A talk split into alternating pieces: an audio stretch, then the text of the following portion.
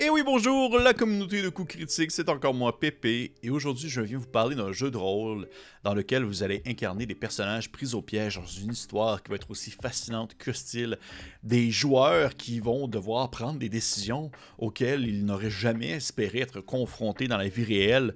Aujourd'hui, je vous parle de Dread, un jeu d'horreur qui utilise une mécanique de résolution d'action basée sur la gestion d'une tour de Jenga. Mais avant toute chose, avant d'aller plus loin, qui a créé Dread? Eh bien, Dread est un jeu qui est sorti en 2005 et qui a été conçu par, je suis désolé si je le prononce mal, Epidia euh, Ravacol, un auteur indépendant qui a réussi rapidement à se créer une belle petite réputation avec ce coup de génie, puisque en 2005, les jeux de rôle n'étaient pas aussi expérimentaux qu'ils le sont aujourd'hui, même s'il y en avait tout de même. Surtout aujourd'hui, on en a vraiment beaucoup, mais à cette époque-ci, si on se recule dans le temps, à l'époque, c'était quand même quelque chose d'assez euh, assez nouveau puis assez euh, excentrique. Fait que ça l'a rapidement fait un buzz et ça a rapidement parlé de Dread. Côté thématique, le jeu n'a pas de setting précis ou d'univers préexistant. Son contexte de jeu va la plupart du temps être exploré lors de la mise en pratique d'un scénario précis. Ainsi, vous allez plus souvent qu'autrement changer d'univers et d'époque au gré des mésaventures. Et je dis mésaventures parce que dans Dread, c'est surtout ça qu'il y a. Vous allez incarner des personnages qui vont lutter pour leur survie à l'intérieur d'un scénario horrible. C'est donc a priori, un jeu d'horreur de survie. Vous êtes peut-être des jeunes pourchassés par un tueur à la hache qui veut vous découper, ou pourquoi pas des scientifiques sur une station orbitale qui euh, tentent d'arrêter une intelligence artificielle devenue complètement folle. L'important en fait, c'est l'emphase qui va être mise sur l'impression d'un danger quasi constant, mais également sur l'horreur et la tension qui vont en découler. Et de la tension il y en a parce que le système de Dread met ça surtout de l'avant. En fait, c'est surtout ça qui va mettre de l'avant.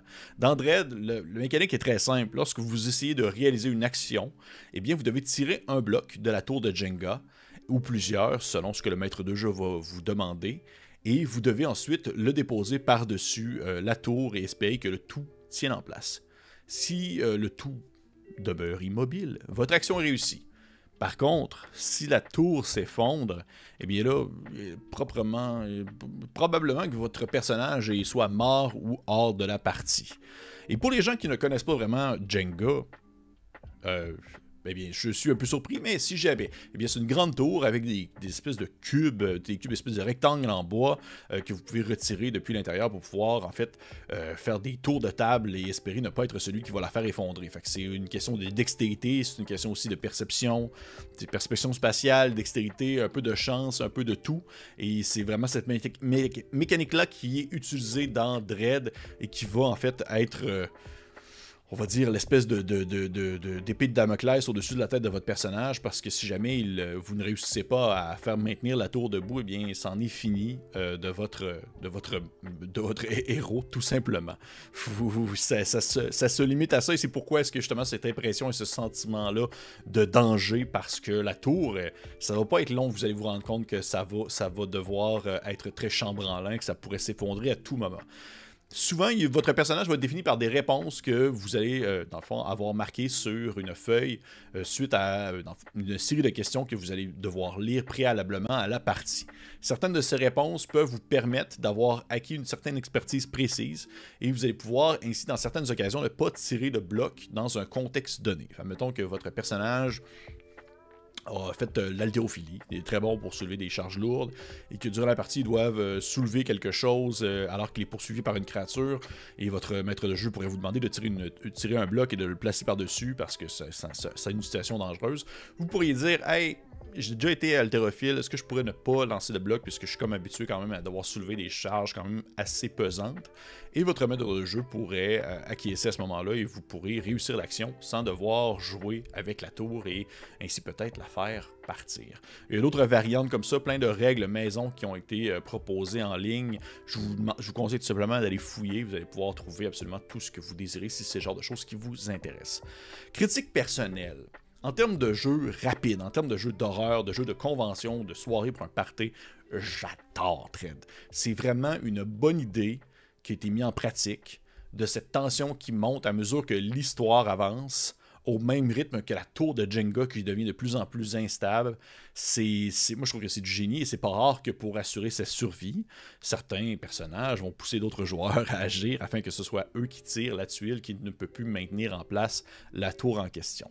C'est une expérience de jeu de rôle très différente qui est beaucoup plus dans l'immersion et dans la création d'histoires très courtes et très intenses. Je pense que c'est pour une clientèle assez précise. Ce n'est pas tout le monde qui va apprécier ça. Par contre, si jamais vous avez l'occasion en tant que joueur de l'essayer, c'est pas une vous n'allez pas de... c'est pas une très grande euh, implication. Vous n'allez pas devoir euh, euh, apprendre une pléthore de règles ou devoir concevoir un personnage super complexe. Le but, c'est une partie plaisir, c'est d'avoir du fun, mais aussi de se sentir investi dans autant mécaniquement dans la tour, t'as pas le goût qu'elle tombe, t'as pas le goût de toi en tant qu'être humain qui maintient la tuile de la faire tomber, mais aussi t'as le goût que ton personnage survive dans l'histoire. C'est comme une belle dualité qui, qui va se, se, construire l'une et l'autre sans vouloir faire de mauvais jeu de mots avec une tour de Jenga qui se construit. C'est un excellent jeu que j'adore sortir et modifier à ma propre sauce selon le besoin, selon la situation. Et si jamais ça vous intéresse, eh bien, je sais que Détour Ludique en ont en stock en version physique, ou si vous préférez aussi la version, euh, dans le fond, euh, PDF que vous pouvez acheter au besoin et la faire imprimer parce qu'il n'y a pas grand chose dans ce livre-là côté illustration. C'est surtout euh, de l'écriture.